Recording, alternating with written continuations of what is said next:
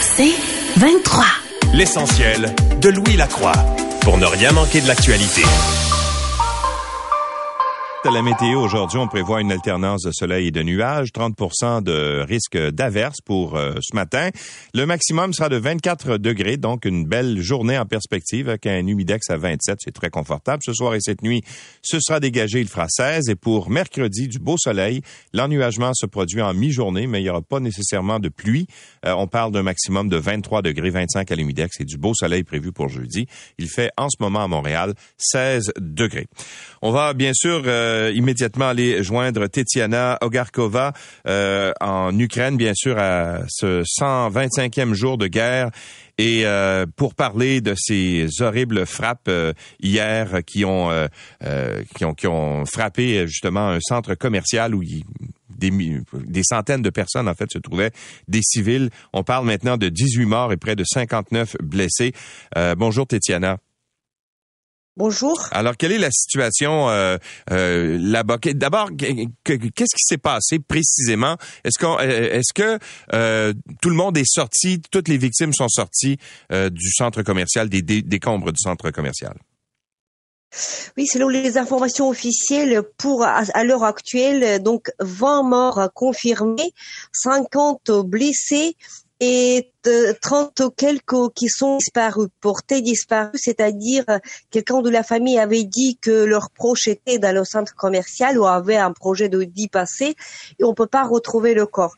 Euh, les situations est telle qu'il est extrêmement difficile de dire le nombre exact de gens qui ont perdu leur vie euh, dans ce centre commercial puisque c'est un centre commercial donc il était complètement détruit par cette missile. Ensuite, il y avait un incendie énormissime. Les pompiers, ça, ça, leur a pris des heures pour éteindre l'incendie et donc plusieurs corps euh, sont euh, là, mais il est impossible de les identifier. Donc, quand je vous dis le nombre 20 euh, morts, c'est-à-dire que ceux qui sont reconnaissables, c'est-à-dire peut établir l'identité. Ensuite, il y aura tout un travail de la collecte de de ADN en fait mm-hmm. de quelqu'un de la famille pour euh, répondre à la question, euh, voilà, qui était là à ce moment. Il y a quand même un espoir que parce que l'alerte aérienne avait sonné et, mais il avait très, d'une manière très courte. Après, la frappe est arrivée assez vite. Je ne saurais pas vous dire combien de minutes, mais on espère qu'une partie, en fait, de gens ont pu sortir. D'autres ont un peu négligé euh, si vous voulez, les, cette alerte. Donc, ils étaient dans le bâtiment, mais bien sûr, personne n'espérait. C'est très éloigné de la ligne de front. On espère quand même qu'un nombre est sorti, mais euh, je, personne ne saura vous dire à, l'heure actuelle euh, on en est où avec le nombre de victimes exact. Tout sera connu. Euh, on espère dans les jours qui viennent. notamment, on espère que que le nombre sera minimal. Mais le centre commercial est énorme. il, est, il, il, a la place pour 1000 personnes. Les, le pouvoir ukrainien présumait qu'il y avait aux, alentours de 1000 personnes. Donc tout ça euh, sera à confirmer, bien sûr. Bon, mais, mais c'est assez étonnant, d'autant plus étonnant en fait que euh, Kremenchuk n'est pas un, une zone où il y a des combats en ce moment. C'est complètement éloigné de la ligne de front. C'est pas un endroit qui était menaçant pour, euh, pour les Russes, n'est-ce pas?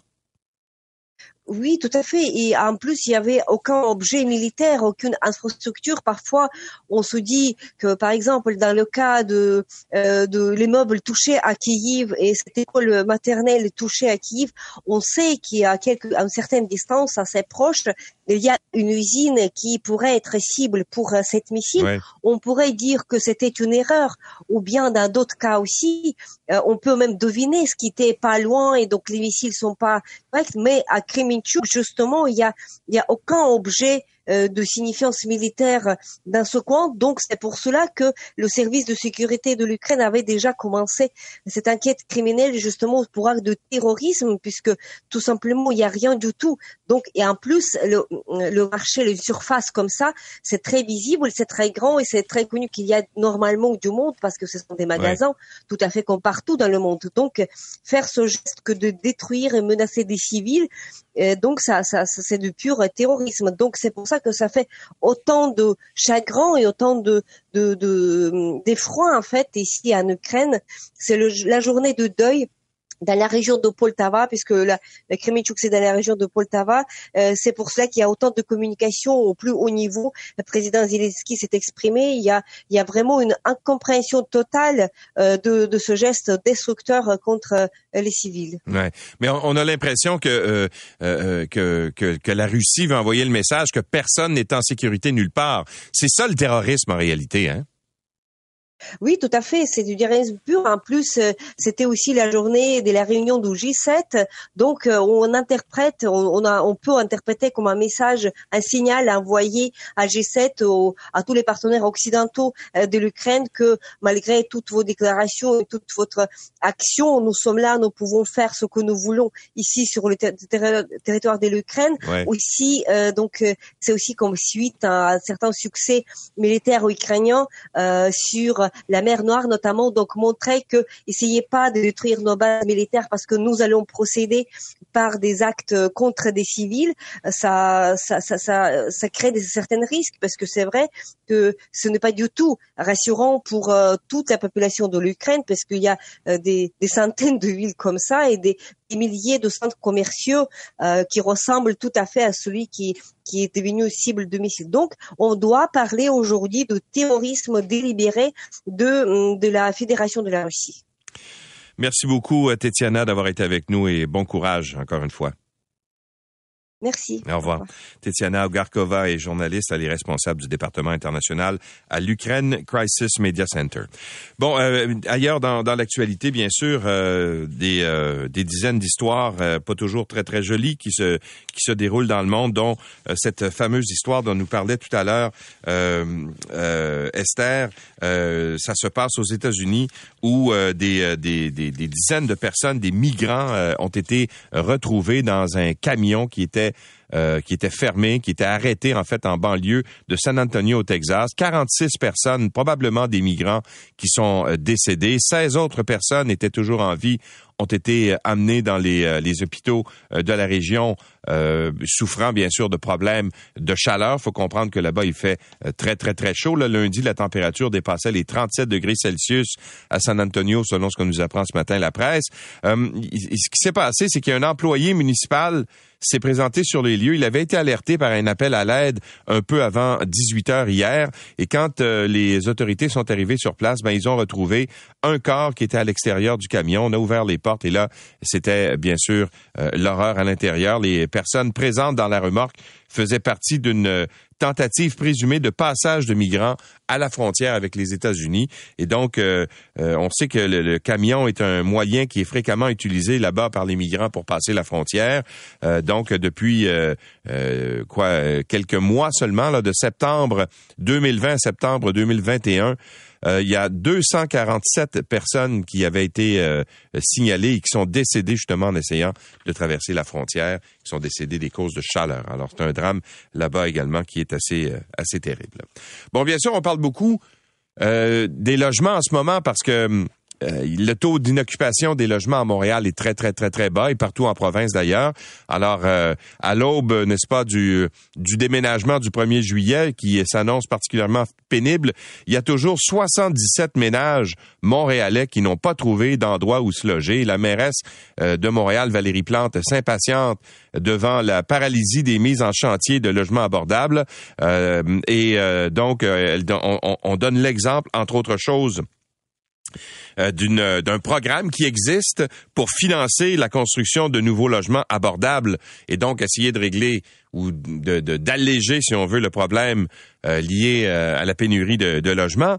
Mais il n'y a pas d'entente entre Ottawa et Québec au sujet des paramètres d'un programme dans lequel il y a de l'argent disponible qui pourrait servir à lancer des chantiers et donc construire des nouveaux logements. Mais comme on s'est pas entendu entre Ottawa et Québec, ben euh, les chantiers tardent à se mettre en branle et donc euh, ça cause entre autres la, pénurie de logements qu'on connaît euh, actuellement. Alors donc la mairesse hier Valérie Plante a dit ben écoutez, je veux pas savoir qui est responsable du fait qu'on s'entende pas. Ce que je veux, c'est qu'on trouve des solutions pour débloquer les sous. Alors, il est temps qu'on s'y mette, je pense. Alors, parmi les 77 ménages à Montréal qui cherchent toujours et qui savent pas où ils vont dormir le soir du 1er juillet, ben, il y en a trois qui sont actuellement hébergés par la ville de Montréal.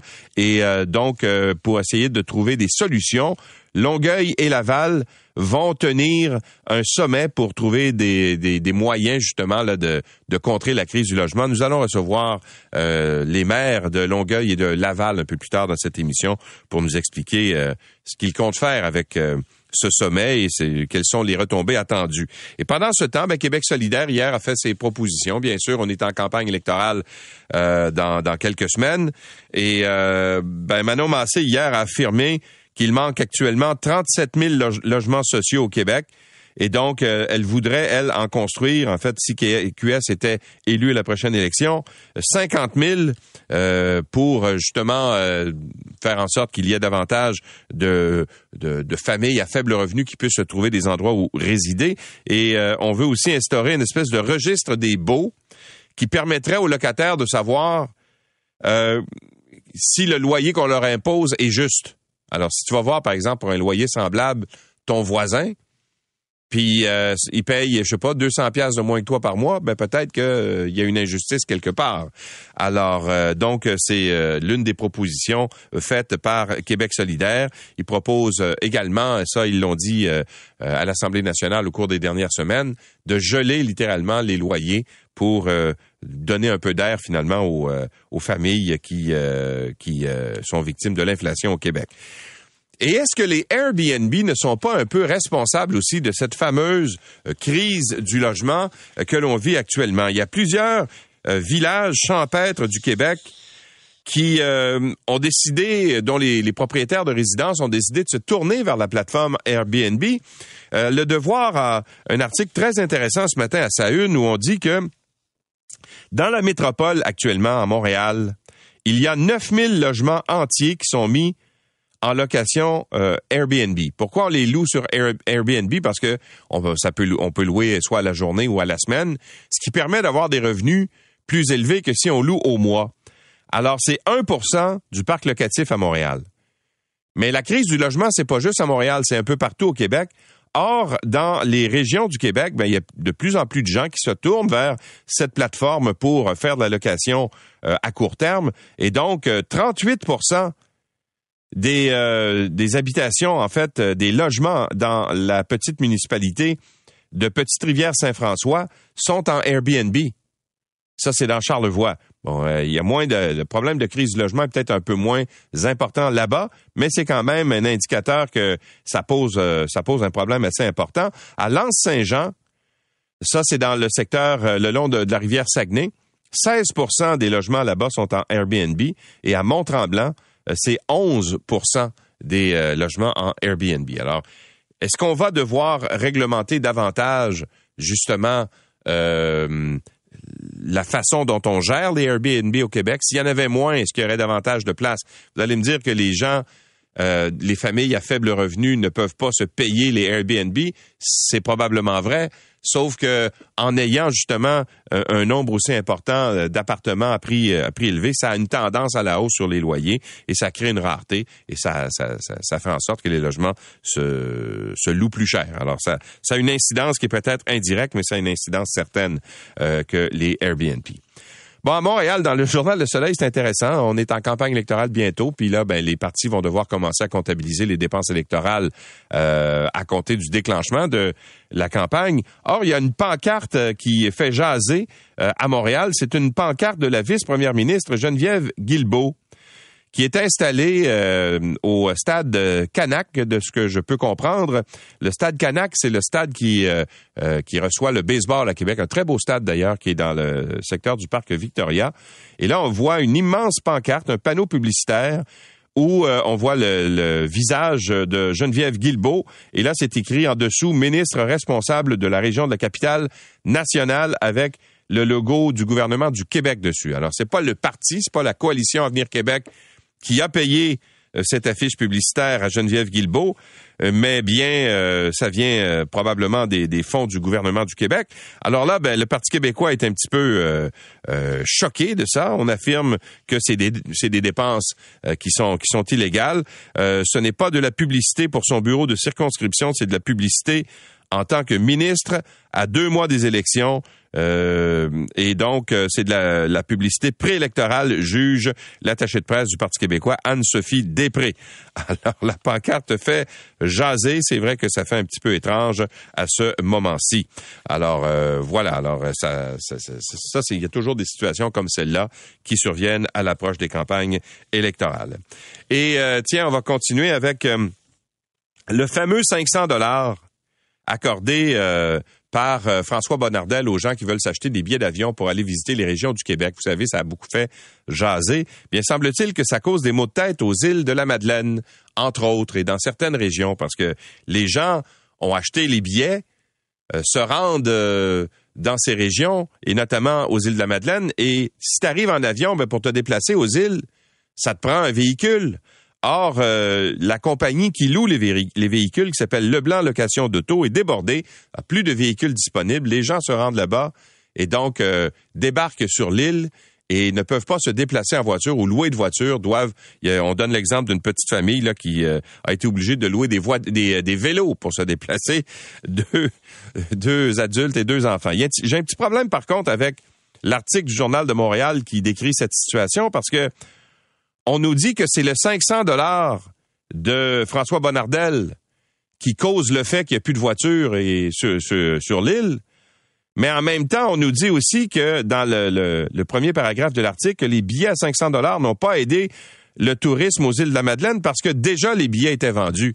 Alors, c'est-tu le 500 pièces ou c'est pas le 500 pièces Alors, euh, il y a un petit peu de confusion dans l'article, mais il reste que les gens là-bas disent que le, fameux programme qui est entré en vigueur le 1er juin dernier euh, est peut-être mal ciblé en termes de date parce que il y a une dame là-bas qui dit ben écoutez si euh, ça donne quoi de, de, payer des, billets à 500 dollars ou de subventionner des billets à 500 dollars quand de toute façon ces billets-là ont été vendus parce qu'il semble que même euh, en période hors pandémie là où euh, parce que c'est plus un problème maintenant là on peut voyager à l'étranger. Vous savez que les îles de la Madeleine avaient été vraiment très populaires au cours des deux dernières années parce que les gens avaient du mal à sortir du pays.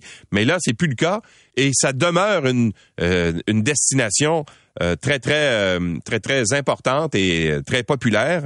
Et donc il y a des gens là-bas qui disent tu n'offres pas des billets à 500 dollars quand les billets se vendent. De toute façon ce n'était pas nécessaire. Tu peux en offrir en octobre et en novembre. Ça ça serait peut-être davantage mieux ciblé. C'est ce que pense une dame qui s'appelle Amélie Chiasson qui est de Leblanc Location d'auto. L'essentiel de Louis Lacroix.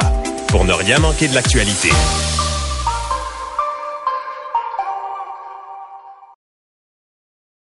L'essentiel de Louis Lacroix, puisqu'il faut se lever même l'été pour ne rien manquer de l'actualité.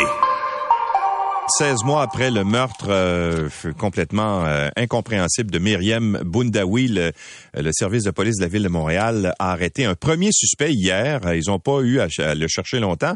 Il était déjà derrière les barreaux. Et l'adolescente qui était passagère dans la voiture d'un ami aurait été la victime innocente d'un conflit, de ce qu'on comprend entre deux groupes. D'autres suspects sont aussi recherchés dans, dans cette dans cette histoire. Le commandant Salvatore Serrao, porte-parole du SPVM, est avec nous en studio. Bonjour euh, commandant Bonjour, M. Lacroix. Euh, c'est un beau coup de filet de vie être fier de, de, de, finalement, après 16 mois, le mettre la main euh, au collet d'un premier suspect dans cette histoire-là. Ça s'est passé comment? Ben, c'est sûr qu'on est, on est fiers, mais faut tout d'abord se rappeler que l'événement, c'est triste. Quand une jeune fille de 15 ans perd, perd sa vie, euh, je comprends très bien l'idée de vouloir quitter un pays puis vouloir euh, arriver ici pour avoir une meilleure vie. Et là, c'est très triste qu'elle perd la vie. Par contre, il faut quand même être fier du travail de nos enquêteurs. OK, parce que ce qu'il faut expliquer, c'est que euh, Myriam Boundaoui était était ici pour étudier, elle mhm. logeait chez sa sœur, et, et, donc elle a été, elle était littéralement la passagère, la passagère innocente dans cette histoire-là. Hein? tout à fait. Tout à fait. Ce qu'on peut confirmer, c'est que euh, y a eu un conflit entre deux groupes et que Myriam était tristement présente, mais elle n'avait rien à voir avec ce conflit-là. Rien du tout. C'est un, c'est un conflit entre deux groupes. Est-ce qu'on peut relier ça aux gangs de rue? C'est, c'est. Euh... Mais c'est sûr que les activités qui entourent euh, les personnes euh, qui sont connues, ok, la personne qu'on a arrêtée, elle est connue en matière de possession d'armes à feu. Oui. Donc, les activités criminelles sont pas bien loin. OK? Mais pour l'incident qui nous concerne, c'était vraiment un conflit entre ces deux groupes-là. Puis Myriam, tristement, elle était à la mauvaise place, au mauvais endroit. Mais c'est pour ça que, pour élucider cette, histoire-là, on a vraiment besoin de l'aide du public. Mhm. Chaque information que le public peut nous donner, là, on va la prendre, on va l'analyser, c'est peut-être le morceau qui est manquant dans le casse-tête. OK. Parce que là, hier, vous avez arrêté un homme qui s'appelle euh, Salim euh, Touebi, euh, un gars de 26 ans. Vous l'avez pas cherché longtemps, comme je disais tout à l'heure, parce qu'il était déjà emprisonné euh, pour un crime relié aussi à l'utilisation d'armes à feu. C'est quelqu'un que, que vous connaissiez bien. là. Oui, c'était quelqu'un qui, qui, était connu de nos services. Comme vous l'avez bien dit, il était déjà détenu en matière de possession d'armes à feu. Donc, c'est quelqu'un qui était connu. Et là, hier, on a pu mettre la main sur, le, sur lui pour euh, l'accuser de meurtre au premier degré. Et l'autre suspect que vous cherchez là-dedans, de ce que je comprends, c'est que lui, euh, ce gars-là était dans une voiture avec une autre personne. Est-ce que c'est lui qui conduisait la voiture? Bien, vous comprendrez, M. Lacroix, que l'intégrité de l'enquête, là, il faut, vraiment la préserver. La, rigueur, c'est ça qui fait en sorte que nos enquêtes finissent par aboutir. C'est la raison pour laquelle on a procédé à l'arrestation euh, de M. Touabi euh, à ce moment-là. Fait vous comprendrez que je peux pas vraiment tout vous dévoiler à ce point-là. Ce que je peux vous dire, c'est que je peux vous confirmer que le super a été et a participé activement à l'incident. Mm-hmm. Mais je peux pas vous en dire davantage parce que l'enquête est toujours en cours. Bon. Et là, vous cherchez un deuxième suspect dans cette histoire-là. Oui, effectivement, comme je vous dis, l'enquête est toujours en cours, puis nous, n'importe quelle information qui va nous aider à vraiment comprendre la totalité de ce qui s'est passé, c'est ça qu'on recherche. Et c'est pour ça que nos enquêteurs travaillent fort. OK. Et l'appel au public que vous faites, c'est pour trouver des témoins qui étaient, qui, qui ont vu ce qui s'est passé quand, quand c'est, quand les événements sont survenus ou vous cherchez quoi au juste? Qui ont vu, qui ont entendu, qui savent, qui peut-être n'importe quoi. Il n'y a pas de petite information. C'est-à-dire que nos enquêteurs, là, on va tout prendre. On va tout prendre, puis laissez-nous la chance de l'analyser. Et les citoyens peuvent nous donner l'information de manière très mm-hmm. confidentielle, infocrime, dans un poste de police, en appelant le 911. Laissez-nous juste la chance d'analyser les informations, puis voir comment ça rentre dans le portrait. OK. La famille euh, de Myriam euh, était, euh, bon, par hasard, je pense, à Montréal. Hier, ils ont assisté à la comparution, etc. Quel est l'accompagnement que vous faites avec ces familles-là? Bien, ce que je peux vous confirmer, c'est que toute famille est importante. Chaque événement est important. OK? Donc, c'est sûr que les enquêteurs vont accompagner les victimes parce que ça fait partie de, l'intervention dans sa totalité. Il y a toujours un volet humain, mm-hmm. parce que même si on est policier, même si on fait notre travail, même si c'est notre vocation, faut quand même se rappeler qu'on fait affaire avec des êtres humains. Donc, faut jamais oublier le volet, le volet humain. Et puis la lutte contre la violence armée, là, c'est une priorité pour l'SPVM. Toutes les unités au service contribuent à cette lutte-là. Puis c'est vraiment notre priorité numéro un. Et on, sait que, tu on dit que c'est arrivé au mois de février, que les enquêtes, c'est, c'est, parfois long, c'est complexe, mais nos enquêteurs, ils sont déterminés. Mm. On finit par mettre la main sur les personnes responsables et les procéder à leur arrestation. Euh, c'est pas la première euh, adolescente ou premier adolescent malheureusement qui tombe sous les balles euh, à Montréal au cours des, derniers mois. Il y en a d'autres également. Il y a certains, bon, vous avez fait des arrestations, mais il y a entre autres Thomas Trudel qui a été abattu. Lui, c'était le 16 novembre 2021. Thomas Trudel avait 16 ans. Il a été tué lorsqu'il retournait chez lui après être sorti dans, un parc à Montréal, mmh. dans le secteur Saint-Michel on dit qu'il a été, qu'il aurait été victime de scoring. Qu'est-ce que c'est le scoring? Mais ça, vous voyez, vous touchez quelque chose qui est très important. C'est-à-dire qu'on fait face à une espèce de culture de banalisation. Une culture de banalisation de la violence, de la violence armée, une glorification des armes. Et c'est pour ça que c'est tellement complexe, parce que les, jeunes, ils se narguent, là, ils se lancent des insultes sur les réseaux sociaux. Par la suite, les conflits dégénèrent, puis on se trouve dans la rue. Qu'est-ce qui arrive dans tout ça? Le scoring, si on fait la traduction, ça veut dire du pointage. Donc, c'est réellement un jeu. On se vante d'avoir tiré des coups de feu. Et c'est pour ça que je vous dis que c'est tellement complexe, puis il n'y a pas de solution simple, puis qu'on a besoin de l'aide du public. Parce que c'est une, responsabilité partagée, tout ça. C'est pas juste la job de la police. On a besoin de nos partenaires communautaires. On a besoin de nos partenaires institutionnels. On a besoin de nos partenaires au niveau gouvernemental. Parce que c'est une responsabilité partagée. Comment on s'attaque à une culture? Hmm.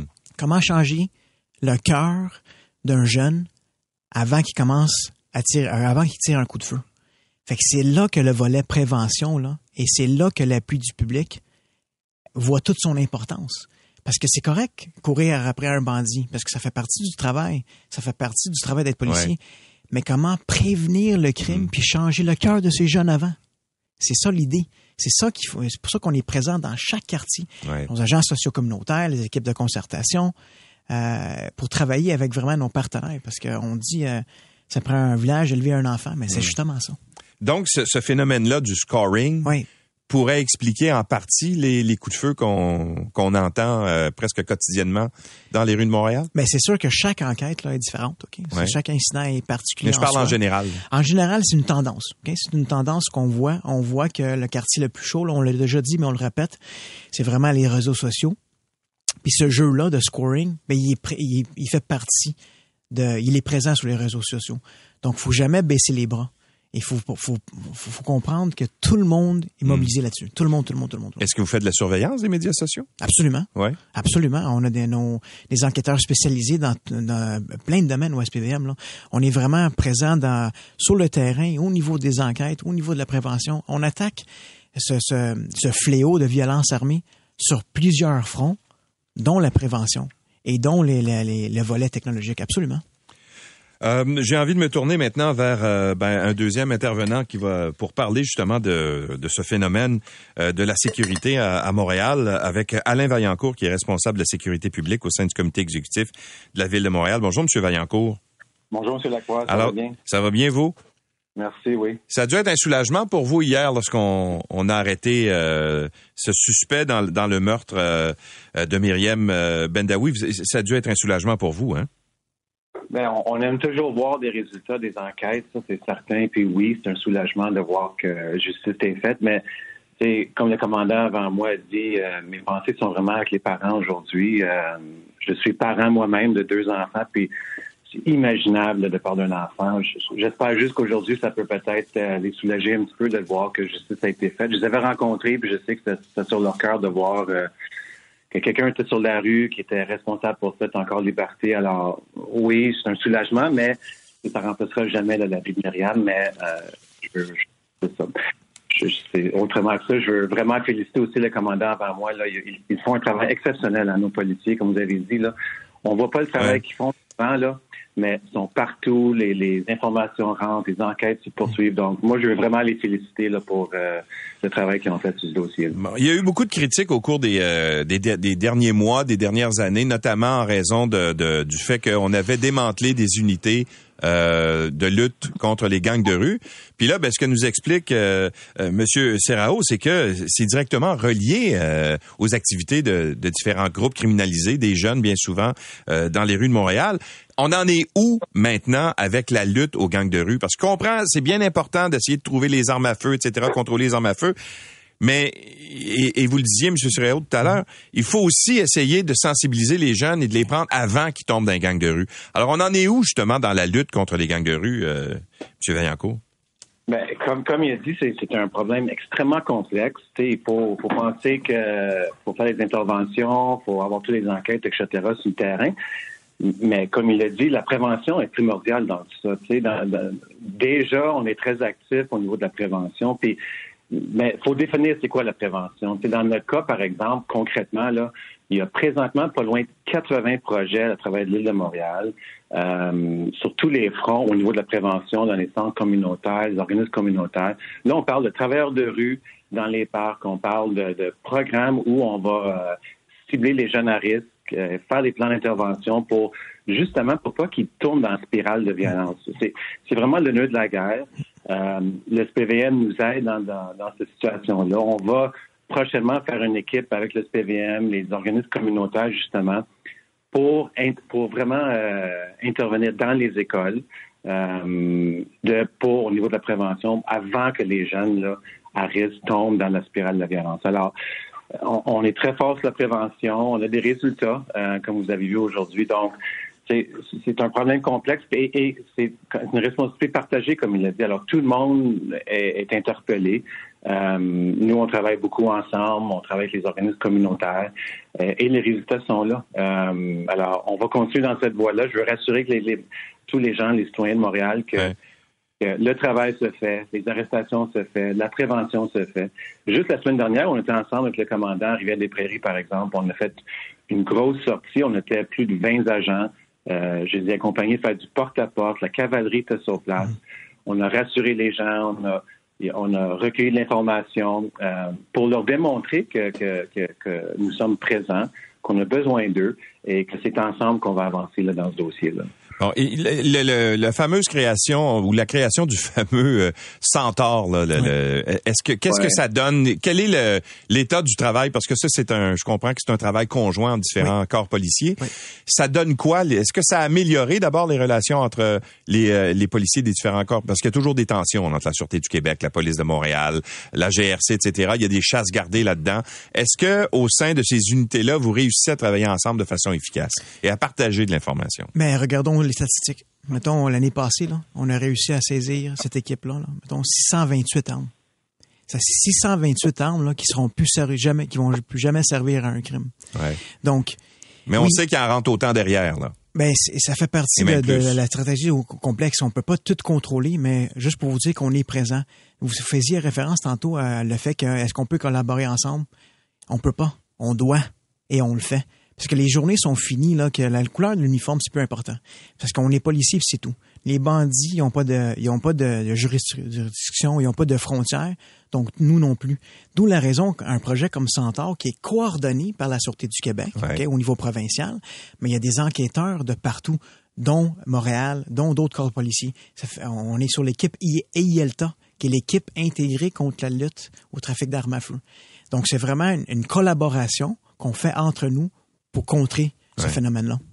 M. Vaillancourt, je vais terminer avec vous, vous poser la question. Euh, vous êtes responsable de la sécurité publique au sein du comité exécutif de la, de la, ville de Montréal. Je sais que vous allez me dire que la ville de Montréal est sécuritaire, mais est-ce qu'on peut vraiment croire ça quand on voit euh, tous les, les, les, coups de feu qui s'échangent euh, dans les rues de Montréal depuis plusieurs mois?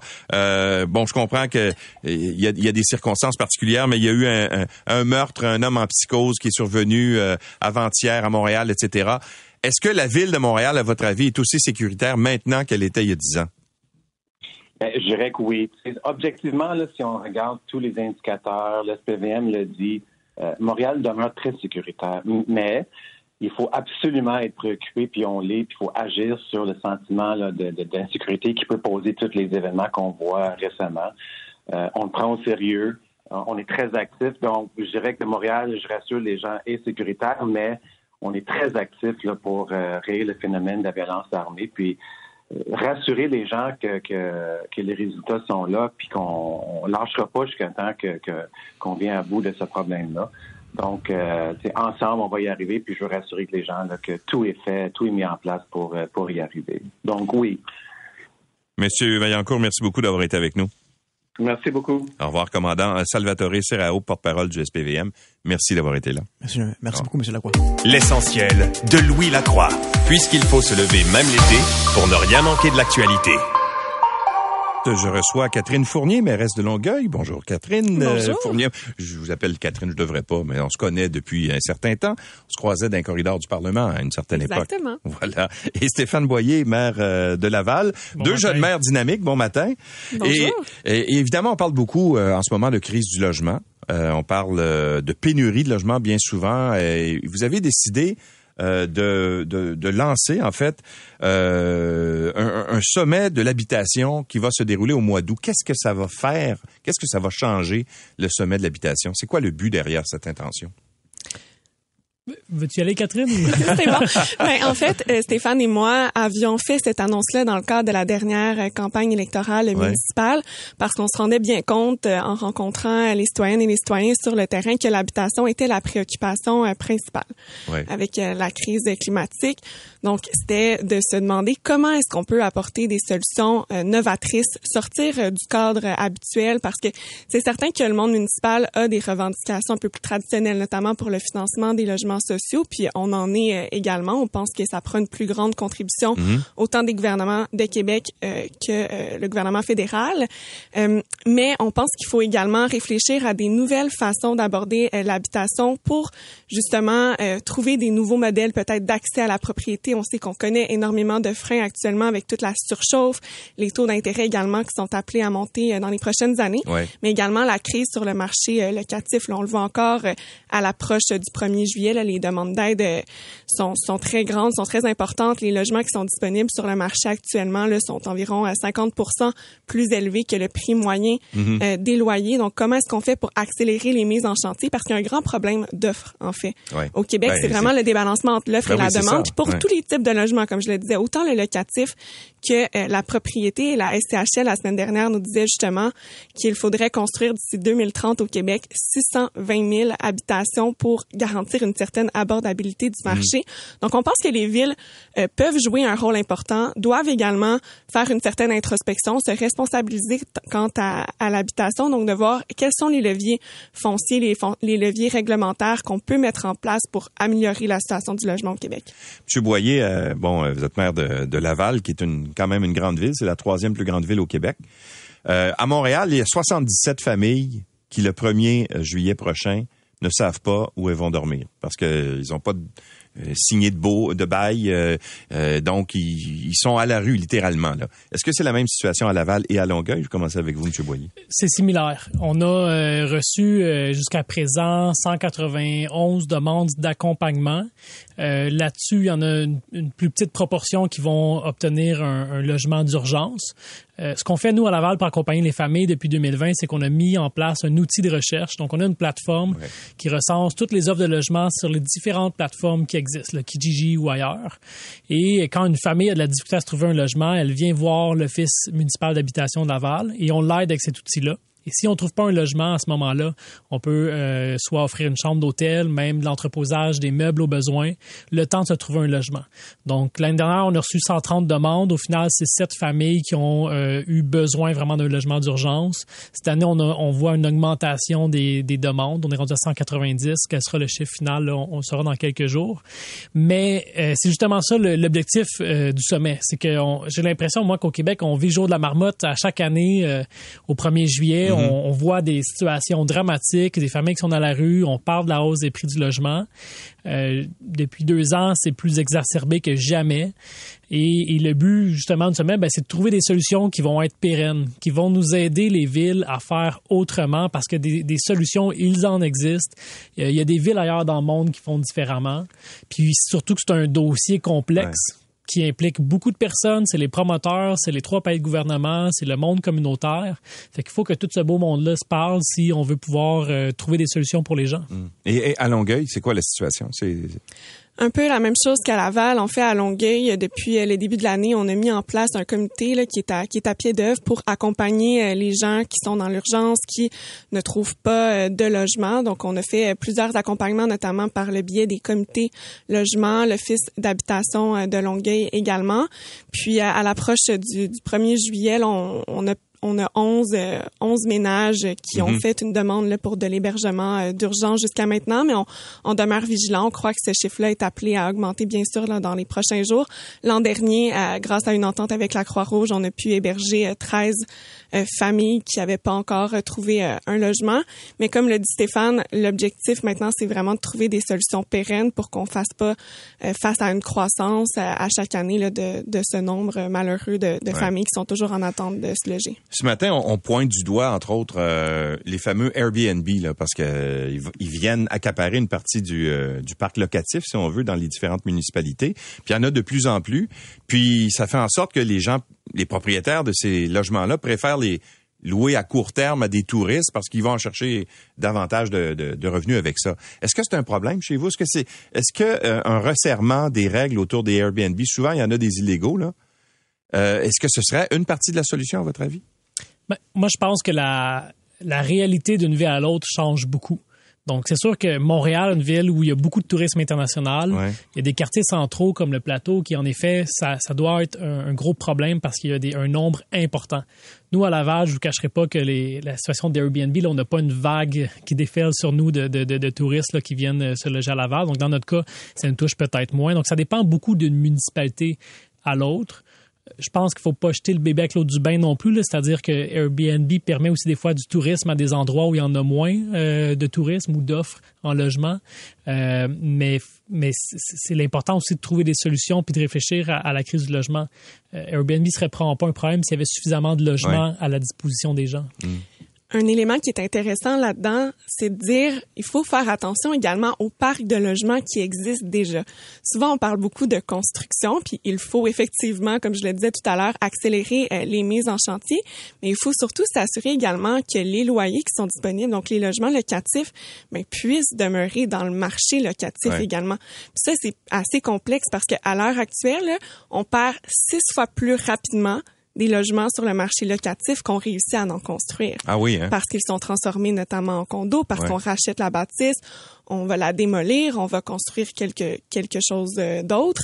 Euh, donc ça, c'est très préoccupant. Il faut garder une abordabilité. Il y a des organismes comme à Longueuil, l'organisme Solide, qui œuvrent justement pour racheter les bâtiments euh, locatifs puis permettre d'avoir de garder l'abordabilité sur le marché, mais c'est encore à petite échelle puis c'est le mhm. genre d'initiative qui par le biais du sommet on souhaite analyser puis on souhaite étendre aussi euh, peut-être à, plusieurs villes du Québec. Est-ce que euh, dans votre votre sommet que vous allez tenir au mois d'août, c'est le 26 août si je ne m'abuse, est-ce que vous avez sollicité des, des gens du, du gouvernement? Et parce que là, c'est important d'avoir euh, aussi des représentants, parce que c'est eux autres qui ont une partie de la clé là, de, de, la solution. Là. Alors, ils vont être là? Est-ce qu'ils vous ont confirmé qu'ils allaient être là? Ils nous ont confirmé qu'ils seraient là. Je pense que dans les premiers jours, après l'élection municipale, on a rencontré euh, André Laforêt qui nous a confirmé effectivement euh, sa présence. il va y avoir probablement des représentants là, de l'ensemble des partis politiques au Québec, mais également des représentants du, gouvernement fédéral. Oui, parce que comme le disait Stéphane, l'habitation au Québec, c'est une compétence qui doit être concertée là, entre les trois paliers de gouvernement, mais qui euh, également rassemble énormément d'acteurs. Nous, on veut faire une, grande place aux, euh, aux, développeurs communautaires, aux promoteurs privés également. Puis la bonne nouvelle dans tout ça, c'est qu'on a évidemment énormément de défis, mais c'est que les gens ont vraiment envie de participer mhm. aux solutions. C'est quand même assez impressionnant l'intérêt que le sommet euh, a, généré. Euh, chaque semaine, on reçoit des demandes. Euh, on attend 300 personnes au sommet de tous les horizons. Ce sera web diffusé également. Absolument. on a même fait des consultations publiques préalables. Donc, on a engagé l'INM pour rencontrer les organismes qui œuvrent en matière de, logement pour voir justement quelles sont leurs, leurs perspectives, leurs idées par rapport à ça. Donc, ça génère beaucoup, beaucoup d'intérêt aujourd'hui. Je pense qu'on va arriver à, quelque chose qui va être porteur pour l'avenir. Ben, on le souhaite. En tout cas, euh, félicitations pour l'initiative. Euh, c'est euh, ça, démontre le dynamisme peut-être des jeunes élus qui sont qui amènent peut-être une fraîcheur en politique. Peut-être que c'est la solution passe par là. Merci beaucoup d'avoir été avec nous. Merci beaucoup et, à vous. Et bonne chance pour le pour Merci, bonne journée. Merci. Catherine Fournier est mairesse de Longueuil et Stéphane Boyer le maire de Laval. Merci. L'essentiel de Louis Lacroix pour ne rien manquer de l'actualité.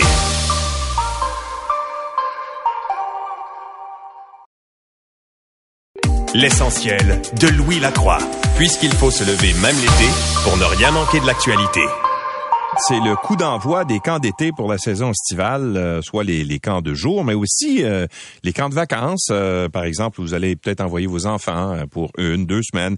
Et ce, partout à travers la province, les camps qui vont devoir s'adapter à une nouvelle réalité post-pandémique. On sait qu'il y avait eu des, certaines contraintes. L'été dernier, il y avait eu des camps. L'année précédente, ça avait été plus difficile. Mais là, ça reprend de façon, je pense, normale.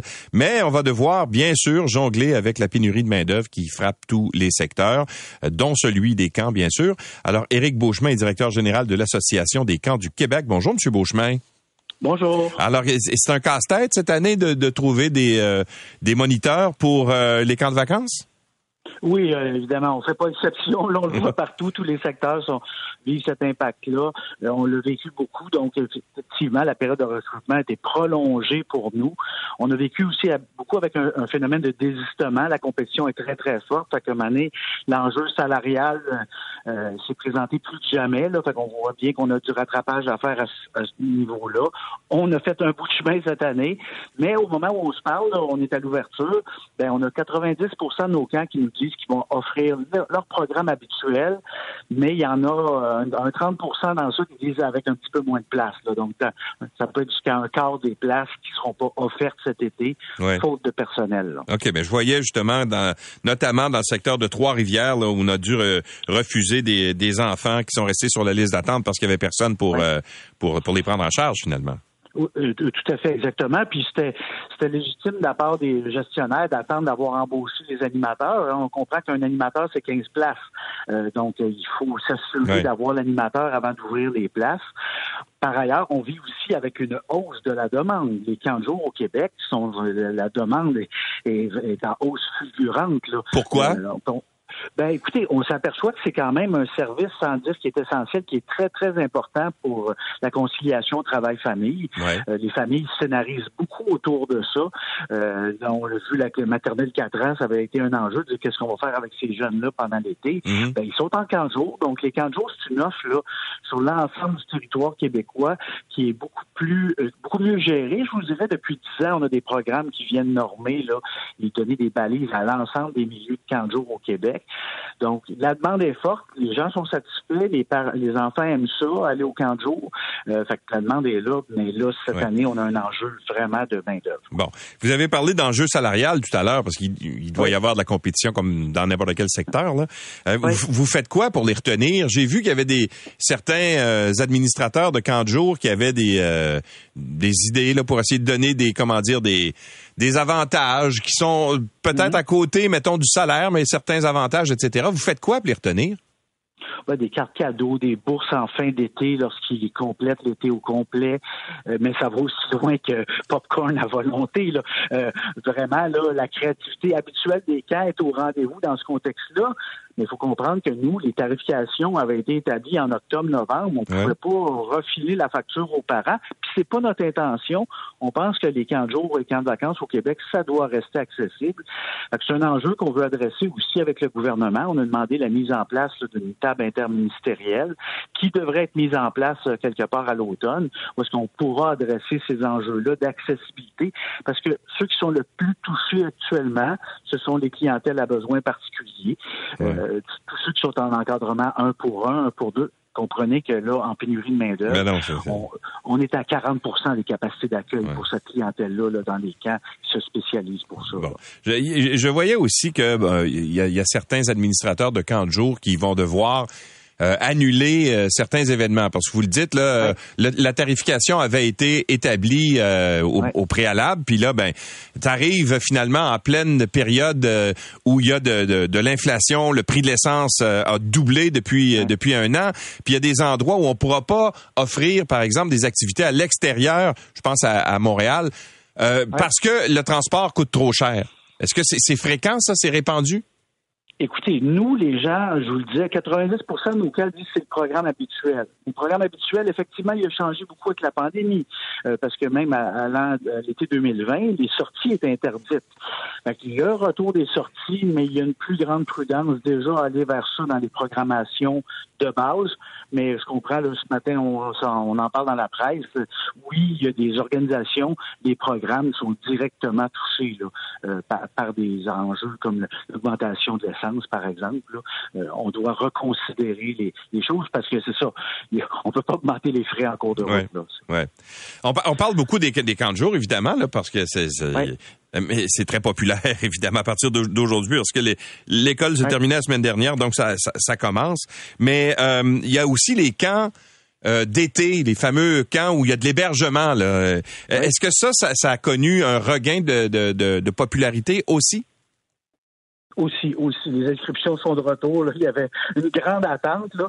Le, sentiment d'appartenance à ces organisations-là est très, très fort. Fait qu'il y en a même s'ils ont été fermés pendant deux étés là, à cause de la pandémie, euh, les inscriptions sont de retour au rendez-vous. Euh, ils sont eux autres aussi confrontés, peut-être davantage, même dans certaines régions, à la pénurie de main-d'œuvre, euh, parce que souvent, on recrute parmi les anciens membres parmi les anciens campeurs, pardon, euh, là, il n'y en avait pas eu des campeurs campeuses. Là. Fait qu'il y a une relance là, mais il y a un très fort enthousiasme autour des camps de vacances cette année. Là. Vraiment, là, euh, je pense que ça répond à un besoin aussi de, s'évader, d'être à distance des écrans, un besoin de répit pour les familles, hein, aussi euh, pour les parents. Quand on envoie notre enfant en camp de vacances, ben c'est une semaine de vacances à la on est peut-être à la maison pour on travaille, mais on n'a pas cette responsabilité-là parentale pendant une semaine. Oui, exactement. E, est-ce que les là toutes les mesures qui avaient été prises pendant la pandémie, par exemple les, les mesures sanitaires, euh, bon, là c'est c'est retour complet à la normale, autant dans les camps de jour que dans les camps d'été, là. Tout à fait. Nous, ce qu'on a fait, par contre, on a maintenu, on a travaillé beaucoup avec la direction de la santé publique dans, les trois dernières années. On a décidé avec eux de maintenir des recommandations. Fait que c'est pas des obligations, mais de dire, regardez, là, on est en pénurie de main-d'œuvre, s'il y a une éclosion, si vous avez un animateur qui tombe au combat, ça fragilise d'autant plus la livraison du service. Donc, euh, on n'exige pas les bulles. On recommande peut-être de pas mettre huit groupes simultanément ensemble. Euh, donc, euh, évidemment, le lavage des mains, euh, la désinfection des, des, des, des, lieux sont des mesures qu'on a recommandé au camp de maintenir. Mais ça, les campeurs ne se sentiront pas. Là. Ça va être, ça va vraiment ressembler au camp de jour, au camp de vacances traditionnel qu'on connaît. Mais, mais on fait quoi si, par exemple, dans un, camp de jour ou, ou un camp d'été, il y a un jeune qui arrive avec la COVID ou un moniteur qui a la COVID, qu'est-ce qu'on fait? Est-ce qu'on est-ce va les isoler ces, euh, ces gens-là? Est-ce qu'on va, par exemple, les retourner à la maison? Qu'est-ce que ça va être quoi la solution? Ben, c'est test rapide. On a accès aux tests rapides, entre autres, en camp de vacances. Là. Après ça, oui, il y, a, des lieux qui sont prévus dans tous les camps de vacances pour isoler euh, les jeunes. Puis après ça, ben, on, passe le test PCR pour voir de quelle nature est les symptômes euh, qui nous permettent de croire que peut-être c'est la COVID. Puis là, oui, il peut avoir un retour à la maison avec un, une fête de séjour pour ce jeune-là. Puis ben, la même préoccupation pour l'ensemble du groupe qui ont fréquenté le jeune. Mais ça, à ce moment-là, dans les prise de décision après ça, c'est la direction de la santé publique là, qui vient vraiment supporter le camp pour la suite des choses. Et ça, on est très confiants. L'année dernière, on n'a vécu aucune éclosion en camp de vacances. Ah oui, hein? Vraiment, je pense que les gens ont bien fait les choses. Là. Euh, ils étaient contents de réouvrir, hein? Euh, mais euh, on, on, veut pas que ça arrive parce qu'on voit bien les impacts de, que ça peut avoir sur un, on pourrait avoir une fermeture complète d'un site de camp de vacances. On voudrait jamais en arriver là. Non, non, tout à fait. Alors, c'est, c'est, il y a combien d'enfants, au fait, au Québec qui, euh, qui, qui vont, qui fréquentent les camps? Écoutez, les dernières évaluations, on est à 370 000, 400 000 enfants ah euh, qui fréquentent euh, traditionnellement les camps. Et comprenez qu'il y a toute une offre hors réseau. Nous, l'Association des camps du Québec, on offre deux programmes de normes, la certification puis le cadre de référence pour les camps de jour municipaux. C'est à peu près 1000 sites, nous autres, qu'on supervise, mais on présume qu'il y en a autour de 3000 au Québec. Là dont plusieurs dans des villes qui sont pas nécessairement adhérentes à notre programme. Euh, mais euh, vous pourriez vous offrir, vous ouvrir un, camp dans votre cours demain matin, puis il y a personne qui viendrait vous poser des questions. Pour vrai? Ça fait ah partie des représentations qu'on fait aussi au gouvernement. Il faudrait qu'il y ait des normes minimales, surtout en contexte de pénurie de main-d'œuvre. La tentation va être forte d'engager un moniteur de 12 ans. Euh, puis on l'a pas formé, puis on n'a pas vérifié ses antécédents judiciaires. Puis légalement, ça, légalement, ce serait, ce serait correct. C'est-à-dire, mettons, je pas, moi, j'ai une terre chez nous, puis j'ai une grange, là, puis là, je décide d'ouvrir un terrain. affiche 40 jours demain matin, puis il n'y aura pas de problème. Quand de vacances, il y a davantage de régie à cause du site, puis la corporation d'industrie touristique intervient dans tout ça. Mais au niveau d'un camp de jour, là, c'est le libre arbitre. On sait que plusieurs organisations de camps qui sont pas membres de nos programmes se reportent quand même à nos programmes de normes, puis offrent des programmes de qualité. Mais ça veut dire pour les familles québécoises de poser davantage de question quand on voit pas un logo qui confirme une certification à un des programmes reconnus par le gouvernement, mais qui sont pas obligatoires à ce moment-ci. Quand on confie des, enfants à des étrangers, ce serait bien de savoir si euh, ils répondent à certaines normes. Je sais pas, euh, il me semble. Oui, ça va sous le sens. Hein? Tout le monde, on présume, toutes les familles au Québec, on pense que les camps de jour, c'est régi par le gouvernement. Non.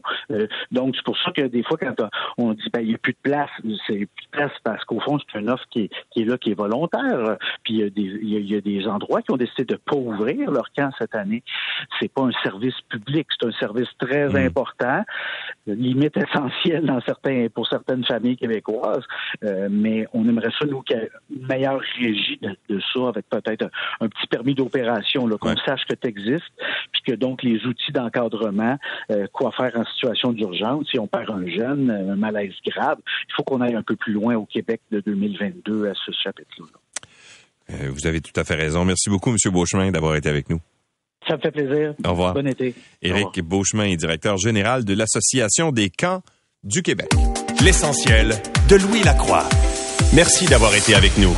On se donne rendez-vous demain. C'est 23.